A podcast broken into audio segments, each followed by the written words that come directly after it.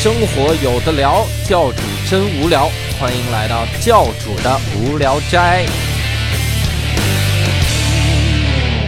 欢迎各位收听我们教主的无聊斋这一期的我们的节目啊，这期我们就完全不一样了哈。上一期我们请了一位嘉宾，这一期我们请了两位嘉宾啊，我来分别介绍一下啊。第一位嘉宾是我们单立人喜剧的签约艺人哈，也是之前的一个游戏策划，那现在呢也是一个喜剧编剧，是我们的伯伯。跟大大家好，我是伯伯。哎，好哇，轻描淡写的一句哈，实际上这一句这一句意味很深，因为伯伯呢也被我邀请以后来跟我们一块儿做这个节目哈，因为我一个人如果一直聊真的很累，然后对，我们就希所以得有望伯伯一个人看着他一直聊就。他就坐旁边光看我一直聊。我们第二个嘉宾也非常厉害，他唱过一首特别红的这个网络歌曲哈，这个歌曲呢红到崩溃，就是《老鼠爱大米》，不知道各位有没有大家好，我是杨成刚。好吧，是 大大学自习室哈，就是我们是我们的大学自习室原唱郝宇老师。好，谢谢大家啊，我是郝宇。respect，哎，好，respect 啊，一个耶耶，rapper。喂，神经病啊！这个节目，呃，目前只有你神经了。谢谢谢谢大家，谢谢大家。我们我们三个人呢，今天凑在一起是为了聊一个特别有意思的电影哈，就是目前当红电影哈，呃，其实已经过气了。快下线了。太好，前一段时间当红电影哈叫三块广告牌，哎，现在马上也快下映了是吧？嗯就希望我们还能蹭个余热。哎我们仨一人一块儿。哎 哎，对，真的，咱仨三个人一人一块儿，完美哈。那我们三块广告牌这个电影呢，其实是有一些听众没看过这个电影，嗯所以我们先给各位简单的介绍一下这个剧情梗概。前方高能剧透。哎，这一定会剧透，并且我们会把结局告诉你。就是你想这个，电影没什么结局，我觉得。哎，你看这个这个听众他没看过这部电影，然后他看到我们的标题叫三块广告牌，他仍然点了进来 啊。他指望得到什么呢？可不就是剧透嘛，是吧？那咱们就满足他。对呀、我们满足你是吧？来，郝宇老师给剧透一下。哎，别别别！我觉得咱们这期节目关键是让那些没有看过三个广告牌的人也能够体会到这个电影的精妙之处，嗯，也能体会到咱们共同讨论的一些人类一些普世的共通的东西。那我那我先说一个精妙之处说说说，我先说个精妙之处，就是很多美国现在他们自己的游行还有抗议，已经在模仿三块广告牌了。是吧哦，就是你看，他也竖三个广告牌啊在那个 Donald Trump 他的那个那个门口，然后竖三个东西，叫什么什么种种族歧视啊，或者什么玩意儿的哈，他一直是那个东西。而且前一阵子枪击案的时候，又竖三个广告牌，嗯就是枪击案，然后还没解决，然后怎么回事儿？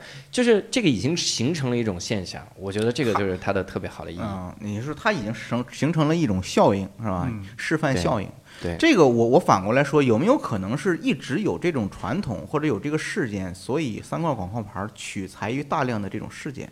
这个确实有这个有没有这种可能？有这个有实事儿。这种可能？对但对对，当它是不是大量的，是一个典不是大量的是一个典型的事儿，典型的事儿对对对。，它是根据一个真实的事儿改对，编的。是有一个父亲的女儿被害了，然后他在当地打广告父亲的牌儿。女儿，啊，哎你看是。一个母亲的女儿啊！对，我们先让伯伯介绍完啊，伯伯来详细的介绍一下真实的事儿。这个父亲还挺有钱，嗯一是打广告牌儿，二是呢，在每年他女儿过生日的那一天，嗯在当地的报纸头版头条嗯就买了个广告，啊，说庆祝自己女儿生日快乐，然后再骂一下当地的警察。但实际上他女儿已经被奸杀。对，而且死了吗？但是几十年了，这个案件到现在还没破。天哪！对啊，所以你看，我们说了不给 不给观众剧透，对不对？嗯对但是我们介绍了真实的事情，对哎 这个事儿是根据真实事情改对编，，我所以们还是剧透了，所以这个电影也跟这个真实的案件一样，最后也没破啊。一模一样。所以其实他就是讲了一个这个一个女儿。有一天在回家的路上，然后被奸杀，出去玩的路上被奸杀，嗯然后这个母亲呢，就一直发现这个案子没有破，警察拖了很久。嗯那母亲认为是警察不作为，所以就买了三块遗弃很久的广告牌儿，然后上面就写着警长的名字。第一块写着他奸杀，第二幅叫一直没抓住凶手，第三幅叫怎么回事儿啊？这个警长嗯威洛比警长，然后一直到最后的时候，这个。层层的起伏是吧？然后到最终的时候，这个案子也没破了。嗯但是中间的时候，他把一个叫 Dixon 的警察啊，他们的这个故事发生了一些改变哈。Dixon 他让他让小镇中的很多人的生活都对，哎就牵涉其中，完全发生了牵涉其中。改变而且那个警长也不是一个不作为的警长，在当地人缘很好，很受爱戴，对，对吧？而且还得了癌症。对，而且他得了癌症，就显得这个就在情理上，这个女主角反而不占情理了。对。觉得他有点过分，太过分执拗偏执。对，但是这实际上也正是他的坚强的地方。对。你看他那个电影里面就说说这哥们儿得了癌症，你为什么要刁难他？嗯。然后他说我没有刁难他，嗯。而且正是因为得了癌症，我才要这样放，因为他没死。里面对里面那个英文是这样的，嗯。里面那个英文是这样的，叫 He's dying。嗯，嗯，然后他说，但是他还没死，就是快死了，但是还没死，所以我才要趁着现在放这个东西。我觉得真的是很坚强，就是他能很理性的去面对这种这种动摇。如果是我，我就有点对动摇。是的，伯伯刚才说的特别对，因为其实我呢也是刚刚看了这个电影，为了咱们这期节目啊，两真两是不容易啊一两倍速看的会儿这个电影票电影啊报销一下。两倍速看两倍速看的。我觉得这个电影最大你特点就是节奏非常快，一点 也不像说那么拖沓啊，非常好。是啊，一个四十五分钟的电影特别好啊，英文说的特别流利。就是它确实是，其实，在我们很多人没有看过这个电影之前，都或多或少获知这个这个电影的一个梗概。对，嗯我确实没有想到他这个人物设定上来就是说这个女人啊这么的偏执，因为她上来就体现了她偏执。嗯。我本来以为这个电影可能会用三分之一的笔墨来渲染他女儿当时怎么死的。就是对，就是或者说他的那种情绪的变化，他只是一个普通人，对。后来为了因为女儿的，然后又看到不作为，他激愤了，是吧？他从一个普通人变成了一个坚强的战士。不是这个电影上来，这个女人就非常强势，对，然后上来她的对立面其实都非常温文尔雅，对非常的客观，对是吧？呃，一下子就是他不是我想象的那种一个转折，然后他最后失控的，对上来就已经他已经是那种一种编制个女主的状态了是你。们谁说都没用，说什么都没用。对对对对对对对干死你们就是这种是吧？连小孩儿都不放过是吧？而且孩子的学生当一脚踢裆上，我的对，而且他踢裆的那几个人特别有特色，不知道你啊注意没有？一个胖子，一个胖子就是一个肯定是受歧视，胖子还有一个女的，女孩对，连女孩也提当，这 女孩也踢没想到。还好像还有一个这个其他的族裔的，然后也一块儿踢了，嗯，就是没踢就害恐吓了一下，吓了一下。恐吓了一下，就是真的是感觉就是一视同仁，对，他这个就是这方面平等了。以往其确实政治正确类电影一般不会打骂学生和未成年人，对，而且是是吧？上来就当一脚，对。说成年人就干，这而且还踢女孩的当，啊，对，这个是电影这女孩的表现还那么巨良，这个我也没想到，哎，你两倍速看还能看到这个戏是是，，还一个无影脚嘛，而且这个女主有点怎么说呢？有点滥杀无辜了，等于是，就是嗯谁谁扔的东西，他不管你谁扔的，我就觉得可能是你们仨扔的。然后我问你谁扔，你还不告诉我，我就踢你，我就打你。对。对对其实这个女主的原型呃就不是原型啊，嗯就是扮演者啊，就叫弗兰西斯·麦克多蒙德。哎，背起来这名儿不她这个真是不容易啊，就是 啊，这个这个女主特别有意思，我从百度百科上背了一段，是给各位介绍一下，读一读。肖呃，这叫什么？科恩嫂，科科科恩嫂恩嫂，他呢是这个科恩兄弟的兄啊，就是那个乔尔科恩的这个老婆老婆。然后他自己演了这个《雪迷宫》还有《冰雪暴》，然后九七年的时候就因为《冰雪暴》，然后获得了奥斯卡的最佳女主角奖。然后领奖的时候特别逗，嗯就是他领奖词，他一上来之后说：“感谢各位发我这个奖哈，嗯我有一个成功的秘诀。”然后大家听什么秘诀啊？他说：“如果你想要得女最佳女主，你就多跟导演睡觉。” 呃，这个是个好方法。后来大家一琢磨，真是啊，真是跟导演睡觉。哎呀，真是 有当脱口秀演员的天赋。啊，对，所以那个时候开始，你看好莱坞很多的性情啊，就是从那个，哎，这是我自己瞎联想的，是吧呃？，乌迪艾伦，而且，对对，而且他特别逗一点是，他根本没有戏里那么坚强。今年那个奥斯卡有一个小插曲，就他领了奖之后去吃饭，嗯，不知道把这奖杯就放哪了，他还特高兴，拿着奖杯到处拍照，然后拿着奖杯，他得心大哎，他得金球奖的时候就说说所有入围的女演员，因为他得了嘛，他是所有入围女演员，今天晚上那个 Tequila 我请，哦，然后他他拿奥斯卡奖就到处瞎浪，浪了之后就就被一个人偷了。哦，因为奥斯卡奖杯特别有趣儿，就是我还是看莱昂纳多那个时候知道的，就是拿到的时候上面是没有名字的，嗯。因为不知道谁拿。嗯，你要晚宴的时候嗯。去刻字，去刻字，啊。偷奖杯那哥们儿更傻逼，拍照，你知道吗？拍视频说我我得奖啦，我就是最佳主角，然后被抓了。就是他小偷，对他当时就哭了，你知道吗哦？他奖杯一丢就哭了。你想戏里这么坚强一个人哭了，我们当时七个月之后才爆发。对当时很多人就在说，是不是七个月之后输 三块哭了广告牌，谁偷了我的个广告奖包？牌放在这个小偷至今逍遥法外。放在奥斯卡奖的这个门口，然后上面写奥斯卡奖被偷被偷，小偷逍遥法外。怎么回事啊？组委会？就是这样的一个东西，特别有趣儿。而且里面我有一个印象特别深刻的情节，嗯是他这个有一天早上醒来，嗯。然后你平时都不哭，你看多坚强，我踢裆，然后各种坚强。有一天早上一醒来，看着自己的那个拖鞋，嗯，然后哗就哭了，就不行了，就哭成那样。我其实这个深有感触，嗯。就我不知道两位有没有受过这种就伤伤啊，比如说外伤啊，外伤啊，嗯。不是心伤，比如说腿断了，没有。我，别那么别那么耿直哈。人生太真的从来没有伤筋动骨的伤。我小的时候经常崴脚，然后有的时候这个脚腕就撕脱哦，脚腕的骨骨头撕脱，然后脚背曾经骨折过一次。有的时候呢，因为男孩踢球都在下午，你想啊，踢球踢骨折了，然后晚上包扎，嗯，第二天早上你是没有意识到这个事儿，嗯，就是第二天早上你睡懵了，有可能哭了一宿，难过嘛，心疼好几个月走不了。每次那个早晨，我一撩被子，我就往底下走的时候，嗯。就要腿就要放到地上的时候，我操，那一刹那最伤感，我就那一刻就会哭，哦。就受不了。就是你突然发现不一样了，就是短暂的时间忘记了自己这个对病痛，就是你忘了自己不那一时刻又是想起来了。正常以前那样的，以前就不能说正常，就是以前那样。对包括你看那个很多的那个截肢，就是截肢啊，哎或者患了得了癌症经过化疗的病人啊，就是腿就断的对是他的形象和他的生理功能突然改变以后，他一一时间接受不了。就崩溃。崩溃所以那个女主我觉得也是那样，她可能可能就是看到那个拖鞋了。嗯，她一直可能梦里还在梦她女儿，然后一醒来看拖鞋，忽然意识到女儿已经没了，而且自己是那么愧疚的没了，你骂女儿，我希望你在路上被强奸，对他女儿的死跟他也是有一定原因的。对，就真的是被强奸了，我靠！嗯所以我希望女主角骂我，然后我希望你中一千万，然后这这是骂你吗？他那个是诅咒他还是啊！他还是说希望你被强奸。我不，所以那个时候感触真的很深。包括你看好多电影还有电视剧里面嗯。会有那个女主角，嗯。呃，也不是女主角吧，就比如自己朋友死了，嗯，然后突然有一天走路的时候拿出电话一打，我靠，想起朋友死了，或者走着走着说阿乐，哎呀我操，想起阿乐死了，这个时候特别的痛苦，就那个那种感受。啊，这个教主还真是看这个电影，他看到这种细腻的情感里，我真还没想到。是吧？啊，我印象比较深，确实是就是看拖鞋之后，他有后面有一个情节，就是他让两只拖鞋扮演两个角色对话，对对话那个是吧？对就这种类似于两个人格在说讨论自己打发这那个时间感情我不知道你们有没有，就是就是后面对话那种感觉。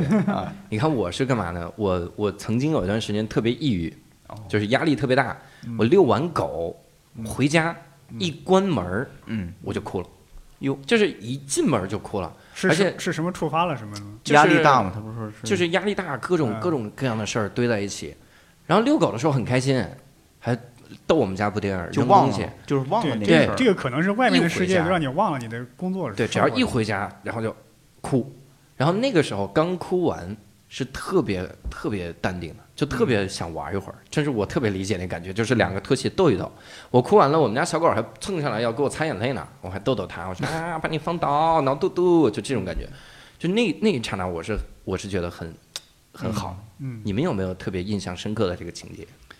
我印象深刻的有有有两个，一个就是就是教主，不是不是不是不是，是 就是他他们一家三口，前夫来看他，俩人一言不合吵起来，桌子一掀就掐他脖子，一下怼到墙上，，哎对我这个，动作非常熟练，跟功夫片似的。嗯对对对然后他的儿子嗯上去拿了一把刀就架脖子上，对对对。我这仨人跟全武行似的，我去，他他特别熟练，你你看，就感觉就是英雄所见略同。你看我这个上面第一句话写的啥？全家打架上刀子，就这个确实对我特别印象特别，对就是我没有想到他们家里这个关系是这样的。对，对而且特别熟。练，看来不 而且第一次这样。在那个打架的前几分钟，貌似儿子是有点倾向于就是向着爸爸，对吧？对他是不同不认同妈妈的，嗯是有点责备妈妈。嗯，然后当那个爸爸瞬间要动手，家暴马上产生了，瞬间掏出一把刀，这刀从哪儿来？马上架脖子就是餐刀，对。然后那个特别傻叉的那个嗯爸爸的十九岁女朋友出现，嗯也是特别对对对，然后神来之笔，仨人刷又把刀又放下，又开始说就说，瞬间恢复正常。对对对，所以可见很很频繁。很频繁。这个事儿就这个家庭是一个问题家庭。所以你有时候在讲他女儿的死，有也不是意外的，对吧？嗯你像他们仨这种，假如说他那个十九岁的女朋友没有进来的，嗯，这个暴力会不会进一步升级？哎，可能又又非死即伤，又出现一一个新的人命都有可能。对你说这个，其实我特别有感触。我就觉得很多的那种极端的悲剧，嗯，往往发生在一个就是特别特别不幸的家里。就这个家庭，比如说对孩子就是打骂、嗯。家暴之类的，嗯。往往会容易出现极端的这个情况。你看很多的那个堕胎，青少年堕胎这个事件，嗯。你去调查，没有一家说家里特别幸福几乎没有啊，家里特别幸福，然后女儿突然有一天堕胎了，对，然后这个基本上没有这个，对，我记得早些年中国特别呃，应该有二十年前，中国有一个电视剧叫《命案十三宗》，你听说过吗？呃，看过，我看过。啊，对，就是啊，这个电影里，它就是每集都会有一个人命案嘛。嗯嗯他当时就是最早的，在我童年中就种下一个印象，就是杀人的人未必都是坏人，对，而且杀人的人去杀人，最后他肯定是背后是有一个错综复杂的原因，而而且情绪在。里边儿里边儿很多凶手往往一开始是受害者。对受害者对是平凡的人，对，然后他的家庭就各种各样的问题啊，嗯。然后就积压，积让他最后爆发。就是你嗯说的像，所以堕胎的女孩儿，她的背后肯定是有很多故事在里头，对。家庭有很多问题，对。生存环境里背后有很多问题的，是这样的，对，自从那个剧播出之后啊，电视上就不允许出现涉案剧了。是吗？对，因为那个印象我特别深，那个电视剧我一直据说，因为说是因为有些人会效仿那个，对哎，那你就是这样说，什么都有效仿。啊，他对他那个电电视剧，就是说他突出了一种什么？我觉得就是嗯他可能不是刻意的一种嗯快意恩仇的感觉。哎对对他那个每一集都是，你看咱三块广告牌，其实也有这种东西。你看对他有很多观众特别喜欢看那个那个女主角爆发踢小孩啊，或者一些一些冲动的行为，那种偏执的那种暴力行为，这其实就是满足了我们同样的快意恩仇这就是一。个一个弱者去对抗一个政府机关。虽然说这个政府机关跟他也没什么仇，就在这里边。对，那郝宇老师有没有印象比较深刻的？我刚才第一个就是被他给说了嘛，哎呀，我多嘴啊！啊，真是我这真是没没想到，对我觉得我我我来说一个吧，就是说这个电影其实它一开始就弥漫着一种偏执的东西，嗯一种暴力的东西，呃，但是它中间出现的一几个场景让我感到那种暖和爱的地方，我觉得印象很深。比如说那个警长在跟全家人去。吃野餐嘛，就是去嗯。去外面玩的时候，跟介绍游戏规则，跟那两个女孩说那个游戏规则，对。啊，然后跟他跟他老婆说出去打个野 野战什么，就那个就那种特别温馨的东西。然后包括那个就是我们那警长叫什么，就是那个后面那个警长，就是 Dixon 那个比较 Dixon 对那个 Dixon 被烧被烧伤了，进了医院以后，被他曾经被他欺负，被他扔到楼下的那个广告商，广告商，当时跟他聊天儿，嗯，送了杯橙汁儿，送了杯橙汁儿，就是他俩的对话一直到送橙汁儿，你都会觉得这两个人特别暖。还把吸管朝着他。当时对，当时我想，你这要是就是首先第一，我没有想到那个 Dixon 能够坦诚的告诉对方，我就是把你推到楼下，对把你让你住院的人，这我没想到。第二个没想到就是那个人在稍微有点失控以后，又递了一杯橙汁，我那个嗯就是特别暖，特别感动。就我觉得这个电影就这个地方真是很值得让人感动。因为这这个电影是发生在一个小镇上嘛，这些人可能几十年对熟人社会都都经常见面，对对对熟人社会这，伯伯说的这个特别，他有这个。人情在，基本对，这个电影始终他都在一个熟人社会小镇。对对对其实就跟那个秋菊打官司这种情况是类似的。哎，说到这个秋菊打官司之类的，咱们可以延伸一点，就是它跟我们的这个小镇社会之类的有什么相似的地方？我曾经听过一个一个故事，就是它发生在这个，这是我们一个演员在一个这个故事分享会的时候说的。嗯，它发生在这个一个这个艾滋病村。艾滋病村呢，就是通过母婴传染或者是献血之类的传染，然后导致村里很多很多人都得艾滋病。嗯，然后这个地方的警察是不敢拦艾滋病患者的。嗯他什么意思？他跟我们说了一个东西，叫艾滋病证就等于驾照，嗯免死金牌。什么意思呢？比如今天我喝酒，我喝大了，喝的都不行了，是吧？我开车，只要开车被警察拦了吧，你醉驾坐牢，对不对？嗯，那我出示我的艾滋病证，警察就不敢拦你了，就你走吧。你知道为啥吗？因为他们会宣扬这样的一件事儿：咱们这个地方这么小，就这么几个警察，你所有警察的警号我都知道，然后我会把你的警号记下来，将来我从我的身体里抽血，我报复你，我扎你身上。我们知道这个艾滋病肯定不通过这个传染，但是小镇的那些人他们就怕，对，比如你一个艾滋病患者，你知道他得艾滋病，你看过他的证儿，这哥们儿割开伤口，朝着你就过来，往你嘴里就伸手指头，你的确是很害怕的。嗯你再理智，你也会害害怕一下，嗯，所以他们害怕报复。这个就是说希望这个小镇来找一个艾滋病患者当警察是吗？没有，我记有道理着，哎对我记得是不是还有另一个原因？就是说，如果你把这个人拘留了，嗯，那么实际上拘留之前嗯是要对他进行各种体检的。对这个人第一死在这里怎么办？第二就是这个人可能会传染其他的拘留的嗯。要不要给他开一个单独牢房之类的？单独牢房？就是他一系列的问题和成本的过高，这都不利于他继续进进行管控。对，所以我就是说，在小镇的这个环境里面，说实话，执法真的很难。你看那个 Dixon，我觉得已经算非常厉害了。对，就是你仔细想一下，他是混不吝谁的我都不认，对，谁都可以。随便就警长是我爸爸，这感觉。我听我妈妈的，听警长的，对。然后剩下所有的人，我就我就按事儿来，嗯，就随便秉公执法，他不怕记警号，随便怎么报复都行。我觉得，因为在那个小镇上，因为这里边有一个很那什么的因素，它就是没有互联网的因素，嗯。可能是因为时代的原因。这个事情大概发生在零二年、零三年那会儿，零一嗯年到零三年。他这个确实整个事件里没有过多的外界介入，对除了那个墨西哥送了一次钱，有个墨西哥人热心观众送个钱，然后再就是那个那个角色进来砸扔个杯子，对，那个角色就算来了一个个媒体，还是一个非常小的媒体。小的媒体，他没有过多的介入。你知道，如果有更多的这个媒体介入，或者更多的人外部社会介入，那这就是完全另一个片子了。对对对对对，你这个片子，你知道让我想起什么？就是说，就是非熟人社会下的各种歧视、仇恨的报复，然后连环的这种导致失控。是有个电影叫《撞车》，你有没有看过？Crash 看过看过看过。啊，我觉得那个电影跟那个就是说非熟人社会下，那个正常的一个秩序社会下，各种人那存在个那个电影只能发生在大城市，基本上，而且是那种移民城市才。移民城市，就是纽是纽约吧？那是是哪儿？我反正是洛杉矶、纽约。讲的大概什么事儿？讲，他也是很多人物，嗯，就是不同的人对不同的人都有歧视。嗯我给你打个打个比方，比方说，如果就在中国，你嗯今天坐地铁，你本来脑子里你的工作是个牙医，你在苦恼一件事儿，什么事儿呢？你孩子上学的事儿，嗯因为学区房现在那个政策改了，你现在呢，你得送礼给那个有关部门或者是托有关的人来让你孩子进这个学校，你就一直办不定这事儿。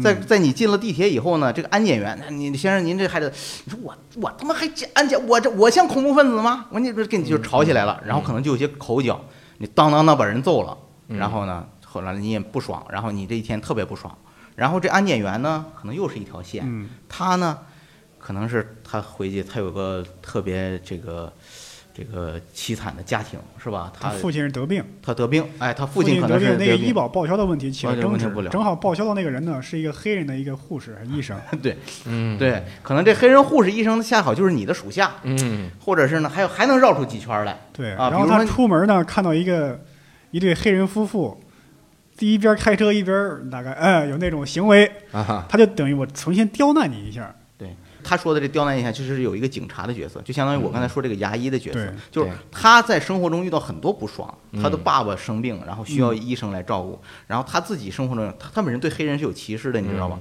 他就刁，他就是利用自己的职权来刁难别人。嗯。就你想想，咱们生活中这种人小人物挺多的，就因为他是仅用，哪怕是个看大门的，他用手里仅有的权威来治别人，对，然后最后，呃，被治的这个人，然后最后又一连串的，又会反过来，又会影响更多的事件，更多的失控，都是因为各种歧视、误解嗯。和仇恨，全是各种原因。那个电影里大概讲的这，我刚才本来想把这个故事变成中国版，但是没有圆好，脑子里脑子里就是想想完善一个体系，但是没想好，以后有机会咱们但是咱们拍一个那个电影的结咱们局，拍一个，那个电影的结局是和和是美好的，是是所有的挺美好的东西都走向了和解。对所有人最后都和解了。是吗？无论是被误认为恐怖分子的阿拉伯裔的，还是对哪儿裔的人，然后因为还是黑人，还是中国人、亚可以裔，可以，因为是这样，在那个大城市，人际关系很复杂。对我在你这儿我吃亏了，我在另外一个人我可以得到补偿，是这样。对，你你想想，是不是咱这社会也是这样？嗯。我今天我我我卖这个黑心的什么药材，嗯。我买了，完我回去我给孩子买个玩具，结果那玩具玩个是黑心的那边儿那边儿黑心玩具，然后又去黑心大夫那儿看病，然后又就其实都是互相伤害，对吧？就是这么个故事。幸亏这个电影就是三个广告牌的电影，还是最后大家其实也是一种最终的和解。对对我觉得是这个电影最终它其实是给人以希望，是不是？对，因为他最后两个人一块儿说开车去千里追凶，去杀那个那个嫌疑人，最后说了一句什么？你会杀的那个人吗？我不知道，我也不知道。对，实际上，他们所在的这个地离那个凶手所在地大概有一千多公里。哇，这你都细节都关注。在网上查了一下，就两个州互相离多远，对，也就是说他俩是商量是不是买点吃的去，也就是说没那么多。他们会是一个非常漫长的考虑的过程，对很可能这一开可能大概有一个星期，对，对吧？可能他们中间慢慢气儿没那么深了，对吧？这个变成一个公路片，第二集是吧？路上两个人路上产生感情都有可能。然后没准路上遇见一个什么变态杀人狂，是吧？它里面有一个对人性的这个改变嗯。处理的特别好的地儿，嗯。就是那个女的，你看说是她狠吧，她也没那么狠。嗯。她炸警察局之前，先玩命打电话，对。对对对对对，打电话确认里面确认里面没人。害，怕出事儿，结果倒霉催就戴个耳。机，对，然后 不是就我是那个 那个儿子 Dix 那个那警察，就是一开始我觉得他就是个有个点阿甘那种角色，有点二是吧？他他确实有点傻，有点二的状态，就是有点傻。所以学历又不高，他也自己承认文化不好。他我我觉得美国这种人特别多，对，嗯，就是或者是不是这种？是不是美国这种人特别多？我想问问唯一我不是们这个见多识广啊，不是啊，不是谢谢，Thank you。你看在在那个警察局里，那个耳机质量也太好了吧？然后他那个就是山姆洛克威尔演那个，就 Dixon 这个人，他也有一次转变，嗯就是你看他在那个之前就特别的这个混不吝，嗯。就是打人，嗯。然后骂人，尤其他那个骂那个刷广告牌儿的，嗯。他骂的那个词就是美国要禁掉的词。嗯。对，就南方，尤其他这个整个的这个故事发生在密苏里，因为密苏里州呢就是南方的一个很种族歧视的州，哦。而这个州呢现在有点矫枉过正了，嗯。现在就是各种种族歧视的抗议都在这个州，所以这个州的就废掉了好多的词。你看那个那里面那个 Dixon 也能感觉出来，他自己说话都一样。他说我们现在不能说 N 这个词了，我们 我们叫叫非裔美国人，对对我们就叫这个词。非裔美国人他第一开始整个就混不吝，嗯然后最后那场火，我觉得那个火设计的特别好，嗯就是他外面是大火，然后他从那个火里冲出来，他救了个什么东西？整个就是涅槃，卷宗嘛。卷宗档案什么的，整个这个感觉就像是一个涅槃。嗯，然后这个涅槃他出来之后，整个人就不一样，嗯。所以你看他后面整个人他也不追究，他知道是那个女的放火，然后他也不追究，对，然后整啊个的整个的这一套，我觉得特别像那个有本书叫《千面英雄》，嗯。哦。千面英雄就讲那个各个神话故事，然后它里面的这个这个东西到底是怎么样的？嗯。它里面这个神话讲就是英雄嘛，第一开始都是抗拒的，英雄要先写英雄抗拒，然后英雄受到了启示，然后英雄走上英雄之路，所以你看他第一开始抗拒的。他不想管这个事儿，我就完全不想帮你，对。我就不想。然后来场启示，一场火，和一个音效超级棒的耳机，这个耳机的降噪功能是极品啊，就是而且非得闭眼听歌，连里面的明暗的这个变化都，看不见后边那。个火光在闪都看不见了。他他没闭眼听歌，他是在读信，呃，对，他读信。你他主要是能感觉到他热他他被这个警长这封信吸引住了。对，而且他最终救出那个卷宗，应该就是这个当事人的这个案子，是是我们关心的这个案子。他当时就专门看。他我觉得无形当中有注入了一种力量，嗯，因为一直以来他没有想到那个警长对他有这么器重的感觉，他都有有一阵有点自暴自弃了，我觉得。对，而且那个警长真的有点像他父亲的一个角色，对吧？对傻逼儿子，你他妈这不争气是吧？是给他写信的时候，还前两句不也，我记得也是这种语气是吧？你到底能不能明白？我相信你明白吧，对，对吧？你能不能想他这个这个人确实比较傻，他长期接受他妈那个种族主义的思想的灌输，对吧对？他妈就是出各种馊主意啊，他不行，你对他朋友啊，把他朋友对。逮起来了，就是他妈出他的人物特别典型，我就觉得就在你看他每一个人物，其实在中国嗯。你都能找到类似的这种人物形象，嗯。就你去想象去套用，太多了这种人。小城里面这种粗暴的执法者，你想想一下，没有多少文化，对。但其实他内心也是善良的，但是他在面对一些不得不执行的时候，他就得对混不吝，是吧？他其实是不是混不吝，他是听话，就是对然后家里也有一个大老娘们儿，一个妈，是吧？这妈也是净爱出馊主意，小市民的女性，对吧？觉得哎不能吃亏，这你还不弄死他，是吧？然后然后打他你儿子，你你儿你媳妇儿这儿媳妇都得臭是吧？就是那种家里，你像中国这种我这种模式特别多，对对最后这个这个警官还是对他母亲有一点反抗，有一点反抗，一开始他会报了啊！对对对对对对，他他中间说了一句说妈，南方不像以前那样了，嗯对，南方不像以前那样种族歧视的意思就是，最后就是给他妈就是半开玩笑半认真的就说，我可能爆了你的头，对，你要再这么对我说话，我就爆了你的头，让 他妈乐了一下。那个时候他妈的那个表情是真害怕，嗯，就是你看得出来他妈是有一刹那说你那你打算怎么样？然后突然两个人乐了，这才 OK 的。我觉得那个乐也是防卫性的乐，意思如果我现在不乐，真的就会暴露我。缓解尴尬吧那个就就是估计就缓解一下尴尬。而且你说这个演员，其实我去查了一下，以下又来自百度百科啊，然后这个 山姆洛克威尔啊，哎这个演员。又一次记下了名字，哎，完美啊！这个长名字基本上念完了，然后该念短名字和伍迪·哈里森啊，这俩人之前演过一个电影，不知道你们看没看过，叫《七个神经病》。啊，这个电影我还真没看没有，是吧没有，没有这个电影我下载了没看，一直特别遗憾。七个神经病啊，他嗯你强调两遍是希望我不要剧透，对吧？来 看完说吧说吧，这精神病电影我看的太多了 啊。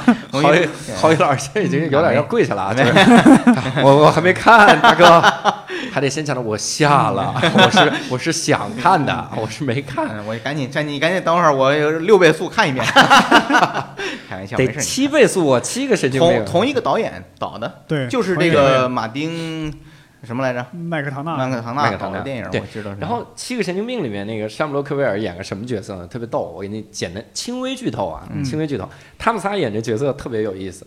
是那个伍迪·哈里森演了一个黑帮老大，嗯然后这个山姆洛克威尔呢和他的搭档演一个偷狗贼，嗯，就他俩是先偷狗，嗯然后再卖回狗主人，比如把布丁儿偷了，对然后卖回给我，这个犯罪迹象我以前就想过。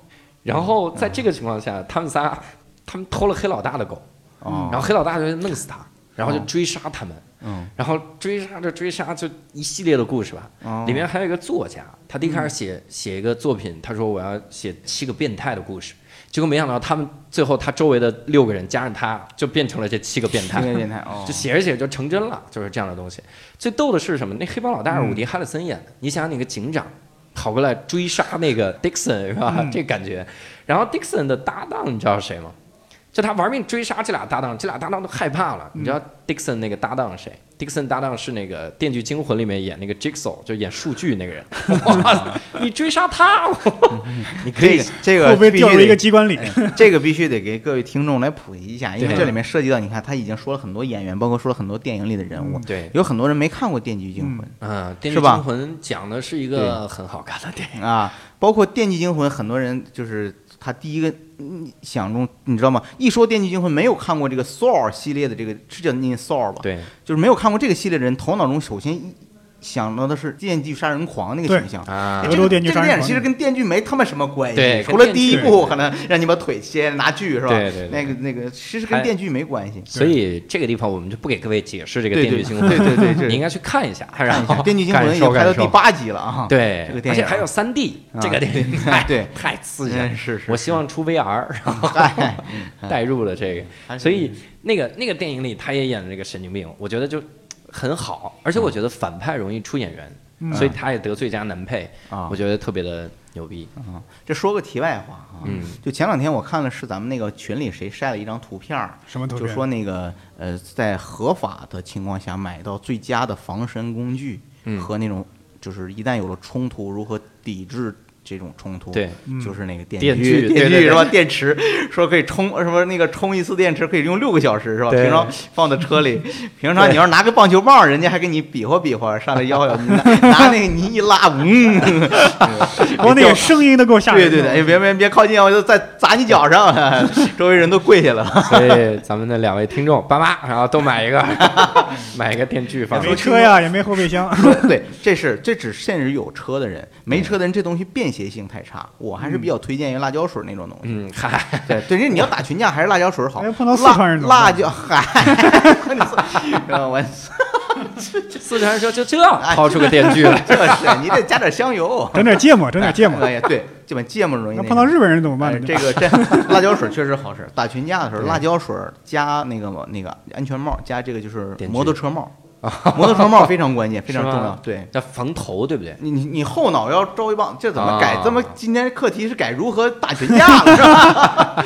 改这个了。嗯，对，对，就是你刚才他说那个设定，让我想起以前我跟周奇墨以前传过一个剧本，嗯啊，大概讲的就是一个挺没溜儿的警察，因为一次什么原因被警局给辞退了，在家呢嗯就干了一个侦探这么所，嗯帮助人各种解决各种就是疑难杂症的问题。嗯嗯啊其中有一个项目就是，比如说帮助邻居清理那些讨厌的宠物，比如说你家这鸽子老在那飞，嗯拉楼下，嗯，人家楼下说：“哎，你你那个王警探、王侦探，你帮我把这 鸽全弄死，想个办法。”没问题，或者帮我把弄死，把这鸽子都给偷走。哎，也不知道，哎，他就干这个，结果他就把一个黑社会老大的性格，那个是传递可能是毒品交易的性格给偷来了，嗯。然后这个毒品老大的这个就是一定要弄死他，啊。得抓住他。他平常就是说白了就是顶多赎回，或者是我我就替人消灾嘛，拿钱。对对对，然后呢，就是这个呃，这个这个落魄的警察离了，还有一个离了婚的妻子，而嗯这个离婚的妻子的现任丈夫是一个伪光正的警察。嗯大概这个人物关系，你想想，他能发出很很多有趣儿的黑色的东西。，对，那后来拍了吗？没拍，就是当时我们是连闲聊天聊出来的，就是说用那个嗯聊了一下，然后我觉得这个故事特别好，没想到现在已经已经七个神经病了。这电影我回去告诉周奇墨就别弄了，已经没有任何经济价值了。没准周奇墨已经看了，就是根据这个改编的。是根据这个改的啊，因为我们早期确实有被邻居家的狗骚扰过的经历，就是我一直想，就是你看，如果绑架狗，它的成本极低。对你说我我绑架我不跟你多要钱，我就跟你要二百块钱，嗯或者我要五百块钱，你这狗可能得一千块钱买，你肯定不会去报警。对，你给人报警，你给人买条警察，你人破烂，你给人买条烟还得一千块钱呢，是吧？对报警还得买烟呢。就就我就说这个意思，因为哈、是不是？因为你你你你你求人，你就是因为哎，我跟大家说这个就是，呃，别把千万不要就是去去诋毁公职人员。其实警察真是什么都见过的，人警察人不差你这个。对，呃，我啊记得是贾贾行家老师以前在他的嗯一个专栏里写过，就因为他以前是警察嘛，嗯嗯他我记得写过这么个故事，大概就是呢，一个开宝马的或者一个开豪车的人和一个卖破烂的人发生了纠缠，嗯互相还起了口角，打得满脸是血。到警察这儿，警察啪啪一评，评完了，警察在最大的可能性在偏袒这个卖破烂儿的老头儿。然后整个事情结束以后，卖破烂儿老头儿给警察买了一袋香蕉，嗯嗯买了一袋香蕉，这警察就收说啊，行，放这儿吧，然后嗯大家吃了。然后这个收了香蕉，这个警察说就是以后大家伙儿只要有破烂儿，多给那个卖破烂儿的人。嗯，就是他就其实他就写了很多这种细节，嗯，对，对，就是他其实那个警察就是这个香蕉我可以不收，但是不收这老头心里就过意不过去，嗯啊对对，就认为咱们但是咱们得通过其他方式把它还回去。对对对但，是有很多这种警察非常有趣的故事，嗯哎，这不说了啊，这越聊越远啊。本期番外篇三个警察。还有三根香蕉哎啊，，我们聊回来哈，聊回来这个三块广告牌，其实我感觉能让我们想到的电影还挺多的。嗯，比如说对。刚才提到了说秋菊打官司，对。包括我想到了啥？我想到了前几年那个老无所依，啊，他也是他是一路追凶，嗯。追到最后也没追着。然后这个也是一路在找，找到最后也没找着，我就感觉想起来是这样的感觉。我不是潘金莲，对我也想到我就是特别偏执执拗那种偏执，就是因为实际上嗯。我的那个工作那附近有一条路叫正义路，这个正义路这个名字起的特别好，因为它旁边挨着高法，然后嗯。再往前是北京市公安局，对这边是北京市政府，就平常这边嗯。老有这个上访的人，嗯，就你真真切切能体会到上访的人，我不知道这是是不是带有我的一种歧视啊，嗯。真的是你能明显感觉到他是有非常就是精神上是是极为偏执的，嗯，精神偏偏执。就是对他是极为偏执的那种精神上有问题的人。啊，反正我据我我看到的人全是，就是他会像脱口秀演员在那自言自语，就是像现在排练段子一样，在底下一个人自言自语啊，我要那样，我要那样啊啊啊，就是这种，然后我我也就突然拿出你就是特别，你看着他特别正常，对。然后他特突然他就掏出掏出那个一串鞭炮，啊，嗯就点着了，然后啊噼啦，就然后他就开始发表讲话，我哎，这是先放完鞭炮，先放鞭炮，不是他要吸引人的注意力，不是。不是是边想边说呀，还是？想完了，想完了以后扑到地上开始说。哇塞，你能见到各种，就是说，就各种各样的这种上访偏执的人，真的是，嗯。呃，有比如说有的人就是说这个身上穿一个大白布，大白布上写个冤，冤字那点儿还没点，啊。就是写错别字嘛，对对对。有那种，还有的就是说把自己的故事。就是我这三嗯。个广告牌儿，我写身上，我自己就是个广告牌儿，我哦就流行这么走。移，动广告牌儿。没走啊，就是你只要不影响别人，对。其实不会有什么关系，就怕他他他主动他会他会对你产生影响，这个种事，在我们原来游戏公司也有类似的，对，他是怎么着呢？就是甲他是买了一个游戏号，非常高级的级别的游戏号，对对对对对对，然后说这个我真经经历过，你先说，被盗号了吧？是不是？对，对。这个人是这个号从哪来的呢？是一个黑客盗的号，嗯嗯。盗的号呢，就是失主这个乙给游戏公司打电话，电话。证明了自己说这号是我的，是我的。对原始密码不管，嗯游戏公司对把这号又给乙了。对。这个甲就说：“哎，这我花我花钱买的号啊，我花了几万块钱呢，你你得给我弄回来的。”这游戏公司肯定是不能不可能给你，因为这个号本来就是别人的，就闹嗯一次就是你买了一个赃物，是吧？对就你你买了一个赃物那我不能给你。一次不去不行，两次两次不去三次，后来就在这个游游戏公司大楼上跳下去了，摔死了。我天哪！哦，就他说这个，我我说的这这个情况就是又哭又闹又就不行的人，嗯是盗号的一种人，哎、就是是被盗号的人，就是他去游戏公司，他说完了以后还是不能证明他有这个号，然后他说啊这就是我的，然后人家说这对不起，这个真不能解决，数据已经没有了，嗯。然后他也是采为极为到处上访，就是就是我这号没了，我这号已经我已经用了它，比如用了五年了，用了嗯七年，我我不能离开它，我生活崩塌了，对。真的有这种，那那我给你说一个，就我身边的，就跟你这差不多的。我有一个这个前同事，嗯。然后他呢买了辆摩托车，嗯。他特别喜欢那摩托车，嗯。有一天偷了就被丢了，偷了，他自己就安抚了自己好久，我说我这车就丢了吧，嗯。就是不随缘吧。嗯。然后呢，忽然他就发现，在他们家小区，他这摩托车出现他怎么认出来？他这摩托车上他自己刻了好多东西，嗯。他还贴他马刺的球迷，然后贴了好多马刺的东西，那摩托车上一点儿都没摘。哦。后来他就问那个人说：“哥们儿，你这车哪儿买的呀？”那哥们儿说：“我就跟楼下停车那儿买的。”然后他就问那个修车那儿，他说：“你你这哪儿弄的呀？”他说：“有一哥们儿推过来的，买。啊，合着那个人啊，太这小偷也太他妈嚣张了，从这个小区偷的车 就卖给小区卖卖给这个小区，就地销赃。然后那个修车那还真敢卖，就立刻又卖给了这个小区的人。然后我们这哥们儿就没追究，就这哥们儿就是就还发了个朋友圈说，我就看着那个人每天就是每天骑着这个车，然后他做的感动到啥程度？他就跟那个人说，他说这他说车原来是我的，这是我的，但是没关系，你就骑吧。你将来不要的时候，请你一定卖回给我。那个人啥反应啊？那人说这样啊，嗯，好。那还能是什么反应？跪地上说：“大哥，这车拿我不能要。没有没有，他他也没报警大哥，这车我这样我便宜，我再卖给你，行不行？成本价，我这我这是六百块钱买的，你把六百块钱给我，我这给你行不行？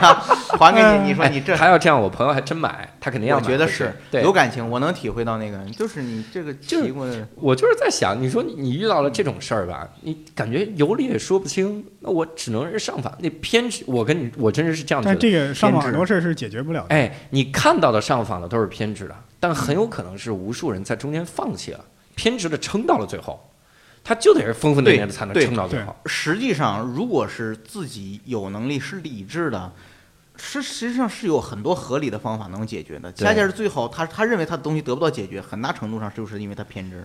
对，但是有时候你考虑一下，他这个付出的时间成本还有金钱成本比他放弃更大。你一考所以虑到他他已经不计成本了，哎他一旦偏执他就不计成本了。对，就地家里地都荒了，我就一定要要个说法。其实最后他怎么他他都甚至到最后就是说，我说变成精神病状态的那种人，就是说他已经开始虚构了，他就认为这个事情是这样的。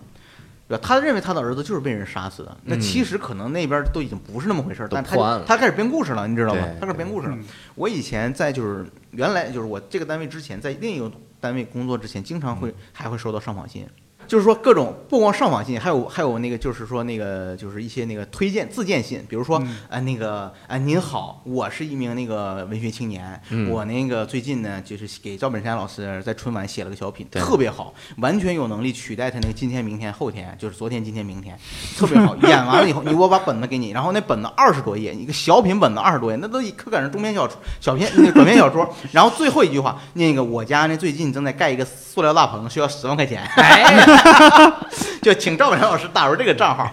还有还有就这是一种，还有就是一种就是说，就直接给你拿一封信，然后说你那个你把这个信给领导。嗯啊，我说那个我不认识你，他说那个这特别重要，我你为了救我这条命，你要保护我，嗯我那个我现在正在有人迫害我。他说的特就是这个人在跟你说话之前，你觉得他就是一个正常人，也没什么问题，而且他他告他都告诉你，他说有人在迫害我，然后他就走了。他说你那个一起我不跟你说了，他们在监视我，然后你把这个信自己找没人地方打开或者给领导，然后我把那个信打开，我就是他他怎么着？他是他是被外外星人监控了，哎，他每天神经病，就是我，而且他写特别细，对。就是他每天晚上就是那个楼上的邻居，嗯其实啊。就已经是外星人被被控制的力量通过就是就是超音波的东西，通过 超音波。在他睡觉之后给他洗脑，啊。然后给他嗡嗡转，然后他每天都发现自己的身体哪块儿发生变化，哎，就是我没法去证伪，你知道吗？我只能哎呀，我说这个 漫画里的情节，你说我这个怎么办？你有没有再碰见这个人？我没没敢再接这个茬。你应该问他呀，就是你是多重要的人呢？外星人来到地球上不会给他，就非得监控你。对我但是他是这样，这是外星人先委托了一个组织，这个啊组织在各行各业都有他们内线，然后其实就嗯他们一直在迫害我。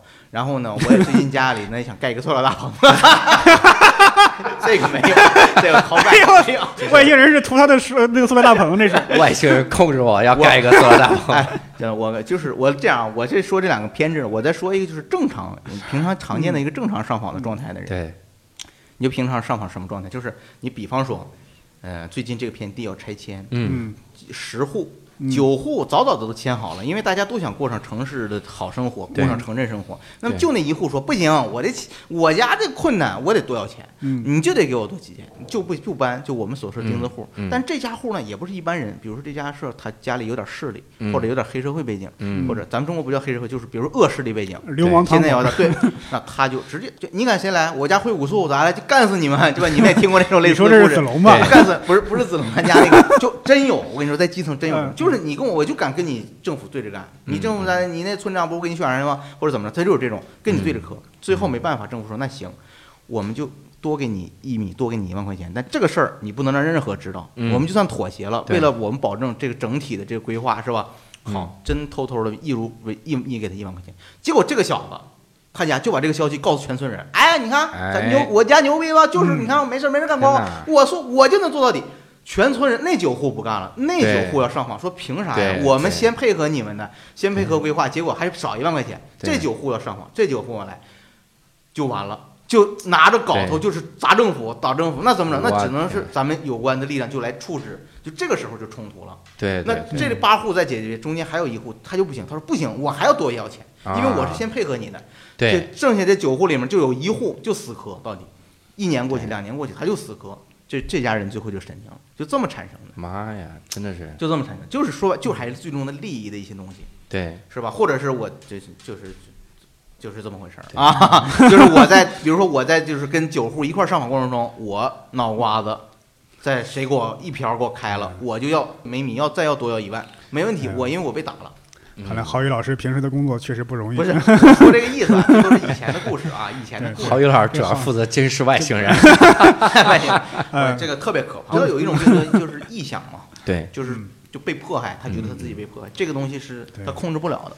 哎，我你你说到这个，我看到好多那个火车站文学也是这种。火车站文学，对，你看我我关注过一个数据，嗯就这个数据我一直没查着，嗯但是我相信它一定是偏低的。这个数据是啥呢？就是农村的接受心理医生治疗的比例，啊我相信但是农村有非心理常低有有心理医生吗？对我就是非常非常低啊，所以是嗯非常低啊。所以他问题才很多嘛。对他很这这不是多的人，农村就没有心理医生，对上。嗯，所以就是零嘛嗯他所以就是说，在一个这种小村里，他就不把这个东西当成心理疾病。对嗯咱们城市人也不知道。对，他就觉得你嗯想不开，嗯他就对对有这样你什么想不不开呀呀？对，城市人觉得没事儿，对吧？你想开点儿。所以你看，好多的那个那个火车站文学，它里面写，你看那农村的人全是各种，我操，外星人，外星人怎么展示实力？就是俩外星人架起来天上飞一圈，你说这个，然后立刻就飞回来了。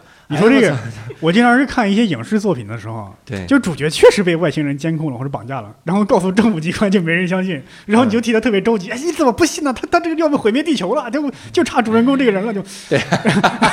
对，他这个就是科幻，这个取材于现实生活，也 是有这种情况。对对。就是如就是有个导演就想，万一是真的呢？是吧？对还有很多小说做，中国有好多早期有就是讲这个非正常人档案的这些事情都是这种，都是类似于这种。哎，什么天才向左，傻逼向右什么之类的。啊。这个咱们离三个广告牌越来越远。